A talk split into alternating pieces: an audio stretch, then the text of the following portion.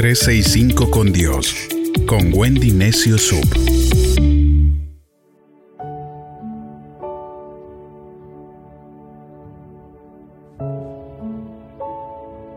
...4 de marzo... ...siguiendo a Dios siempre...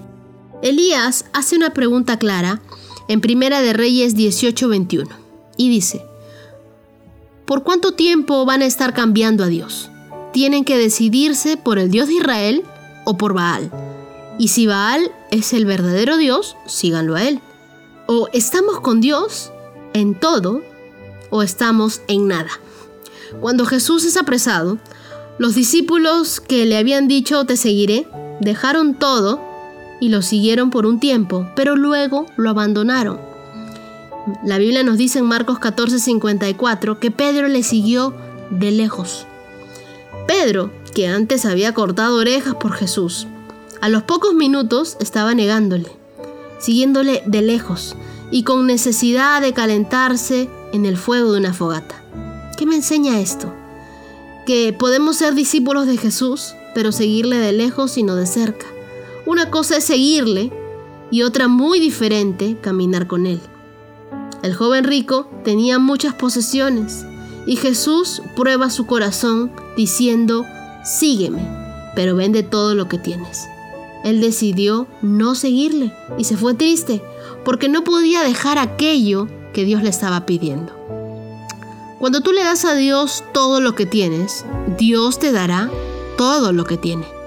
Todo lo que tiene para darte es mucho mejor que todo lo que tú y yo tenemos para darle. Siempre será una decisión importante en nuestras vidas seguirle. La Biblia nos dice en Lucas 24, versos del 13 al 17. Ese mismo día, dos de los seguidores de Jesús iban a Emaús, un pueblo a 11 kilómetros de Jerusalén. Mientras conversaban de todo lo que había pasado, Jesús se les acercó y empezó a caminar con ellos, pero ellos no lo reconocieron. Y Jesús les preguntó, ¿de qué están hablando por el camino? Los dos discípulos se detuvieron y sus caras se veían tristes, dice la Biblia. Jesús comenzó a caminar con ellos y no lo reconocieron. Ellos habían escuchado su voz varias veces, sabían cómo decía las cosas, sabían cómo utilizaba las palabras, pero no lo reconocieron. Nosotros muchas veces estamos como estos dos discípulos, caminando con Él, pero sin saber reconocer su voz. Estamos tristes como estos discípulos, Estamos necesitados, tan angustiados, que no lo estamos escuchando como deberíamos. Estamos más centrados en lo que nos pasa que en lo que Él nos está diciendo. Jesús hizo como que iba a seguir adelante, pero ellos le suplicaron.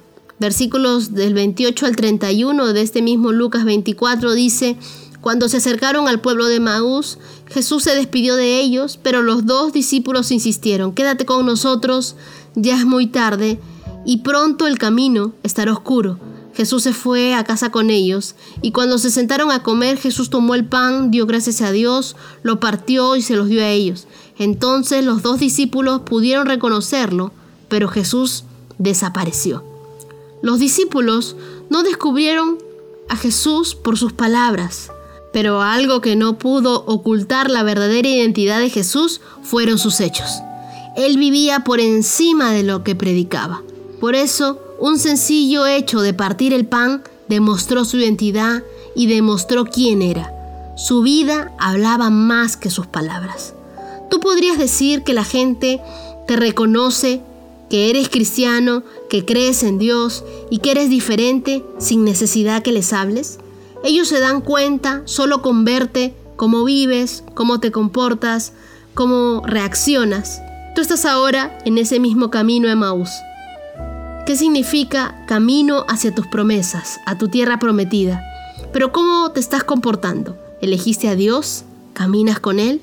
Puede que hoy estés como esos dos discípulos, en el camino correcto, pero sin escucharlo. Entonces se dijeron uno al otro en el verso 32. ¿No ardía nuestro corazón cuando nos hablaba en el camino y nos explicaba las escrituras? Cada uno es discípulo de Jesús. Tiene fe, arde el corazón cada vez que lo escuchamos. Seguir a Dios tiene un costo muy alto. Síguelo, pero síguelo de cerca. Síguelo, pero no te reserves nada. Síguelo, pero no le ocultes partes de tu vida. Síguelo y deja a todos y, todo por estar con Dios. Dile, quiero seguirte todos los días de mi vida. No solamente estar en el camino correcto, sino caminar junto a ti, siguiendo a Dios siempre.